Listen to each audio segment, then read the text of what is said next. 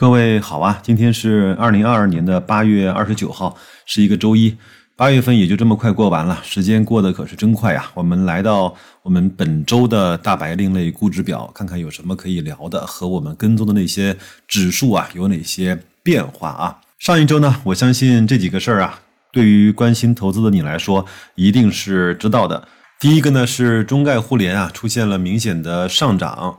美股呢，在本周啊有了明显的下跌，在周五收盘的时候，整个指数啊出现了百分之三以上的大跌。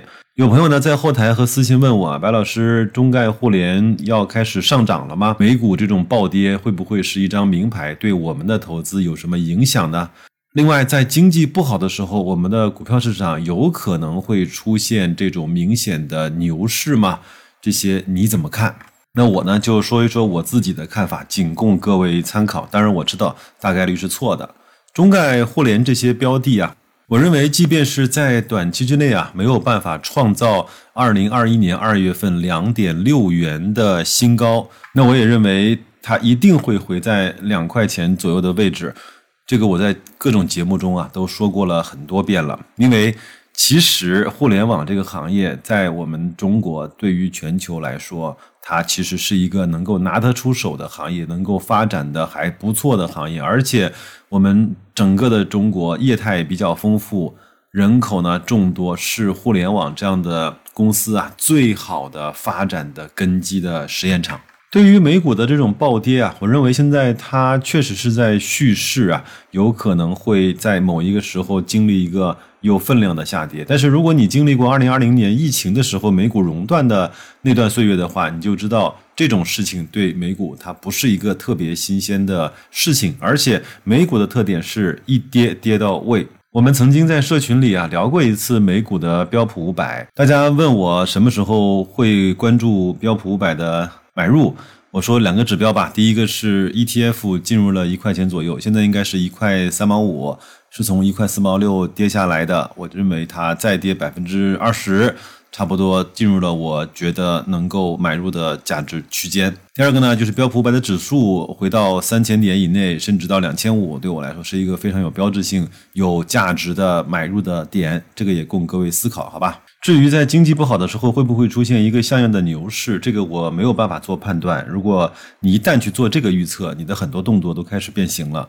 我们只看一件事儿，估值够不够低，我们该怎么买入？在估值低的时候，我们该怎么去等待它估值的回归？另外呢，我就说一个我。非常浅薄的看法，就是其实，在零六零七年，包括一四一五年那个牛市呢，我们整个国家的经济发展的其实也不是太好。很多时候的牛市是从国家不断的降息降准给刺激的政策，从而在某一个你也不知道是什么时间点的时间点上，扭转了大家对经济预期的看法，而不是真正经济的。走势这个呢，比什么都重要。有一句话呢是这么说的：凡是熊市和牛市呢，基本上都要符合一个基础的特征，就是形成了一致性的预期。如果大伙儿啊都认为它会涨，那它一定会涨；反之亦然。这个时候呢，其实和估值啊、公司的质地啊，已经没有什么太大关系了。这个其实一致预期的形成是一股非常强大的力量。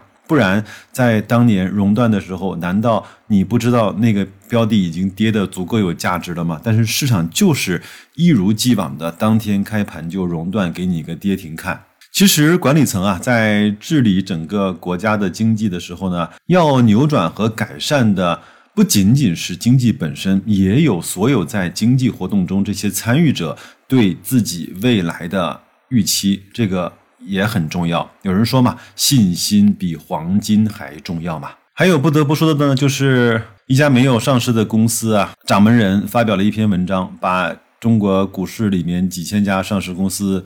都给吓坏了，出现了一到两天巨幅的暴跌。这个我在某一期的节目中说过了。大象的过冬和我们这些小狗小猫的过冬，它的方法是不一样的，它所面临的难处也是不一样的，甚至它需要的食物也是不一样的。做好自己就好了，好吧？第三个呢，是不少的听友啊给我发微信说，白老师聊一聊这个事儿啊，什么事儿呢？就是河北格力、徐自发。停货、飞利浦等等这些关键词组成的一系列的关于格力在经销商渠道改革上面的一个事情。但是呢，我是真不知道该怎么聊，因为这个事儿啊，白老师从公开场所所收集到的。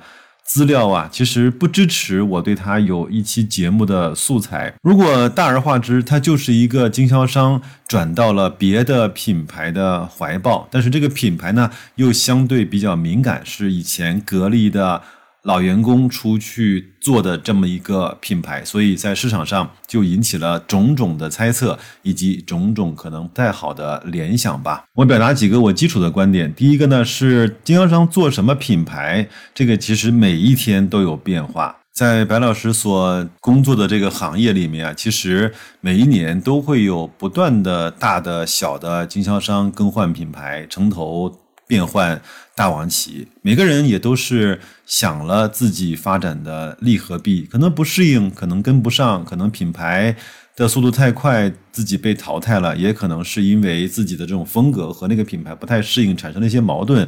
就转换了一个品牌的代理，这很正常，没有什么大惊小怪的。第二个，当然，如果频繁的发生这种事情，在一个的品牌代理商体系之内，我们显然认为这个品牌的渠道做的不是特别的好，总是有一些波动和变化，因为每一个变化都需要时间来去熨平它的波动，对吧？那至少在那个区域。我们的客户没有办法用很顺畅的方式去拿到货，那整个的安装啊、售后啊，甚至都会受到一些影响。这个我们显然不太希望它频繁的在一个品牌中啊出现这样的事情。但是对格力来说呢，又相对比较特殊。我们都知道，它这几年啊做的下手比较狠的经销商渠道的改革呢，正是希望改的是这一层代理商的作用，甚至是它的利润空间。那一定会。在某一个时间阶段呢，会引起很多人的反抗或者是反弹，这个也在所难免。第三个，我旗帜鲜明的表达，我非常的不看好所谓飞利浦的空调在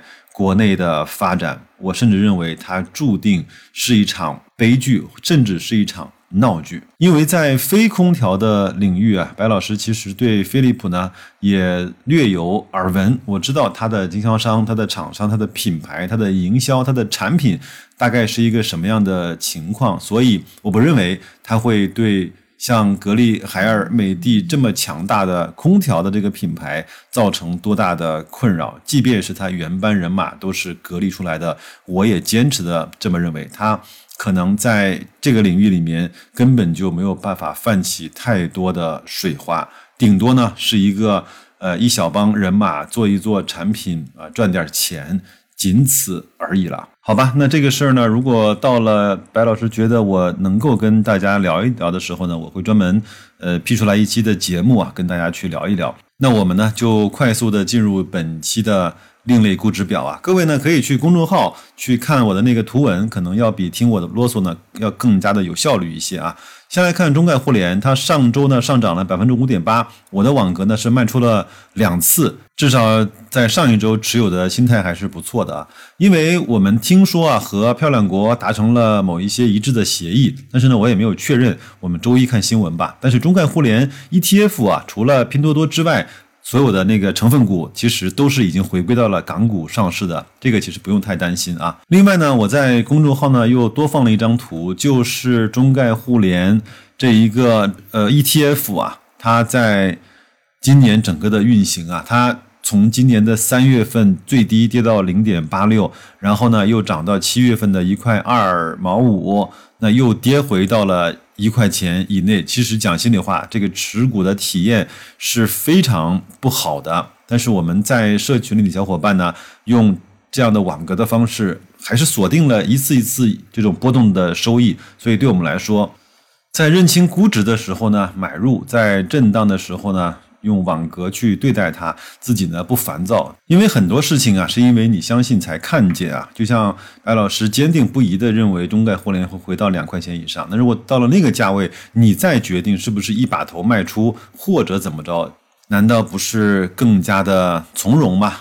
下面是证券保险啊，上一周呢是上涨百分之一点三四，网格卖出了一次，保险和券商在上周其实都出现过一些异动啊。所以呢，有人会 问白老师是不是牛市来了？我觉得不要去预测，真的会很痛苦的。我只说一句啊，因为。这两个行业，保险和券商这两个行业，在中国在现在其实都是方兴未艾的行业，它根本就不是一个夕阳行业。我们比国际上那些做得非常好的投行也好，保险公司也好，其实我们还差的相当远，包括我们的保险的渗透率和普及率、深度还都非常远。那因此呢，你如果对行业抱着悲观的态度，我认为实在是不应该的。银行 ETF 上周微微的涨了百分之零点二，网格没有成交。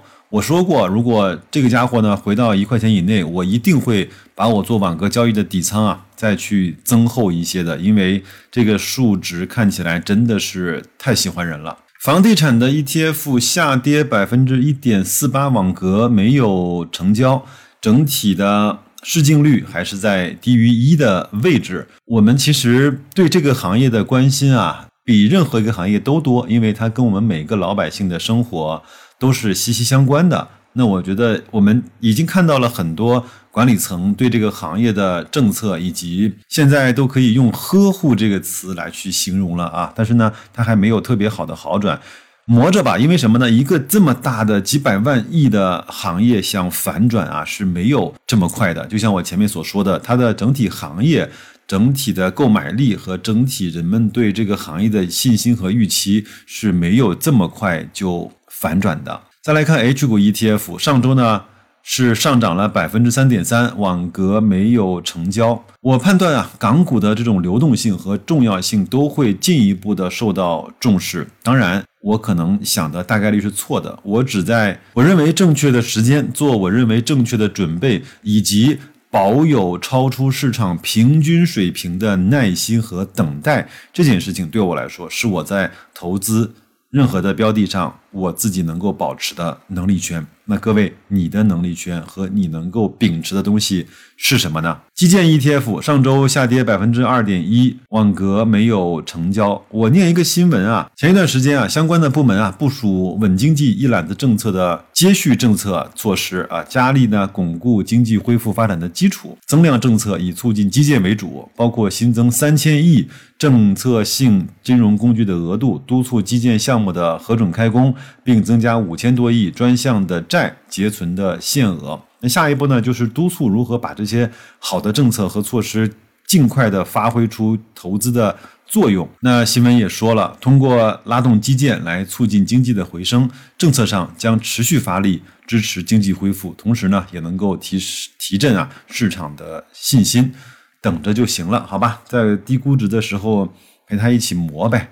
最后呢是红利 ETF，上周上涨了百分之一点二二，网格卖出一次，其实它已经连续三周在上涨了，后续怎么走呢？我也不知道。还是那句话，不做判断，只做准备，有底仓，有现金，确保每次网格交易是赚钱的。这样的话，你的好吧，今天就先聊这么多吧。看来我的那个啰嗦病啊，简直就是一个绝症了。祝各位在新的一周工作愉快，投资顺利，再见各位。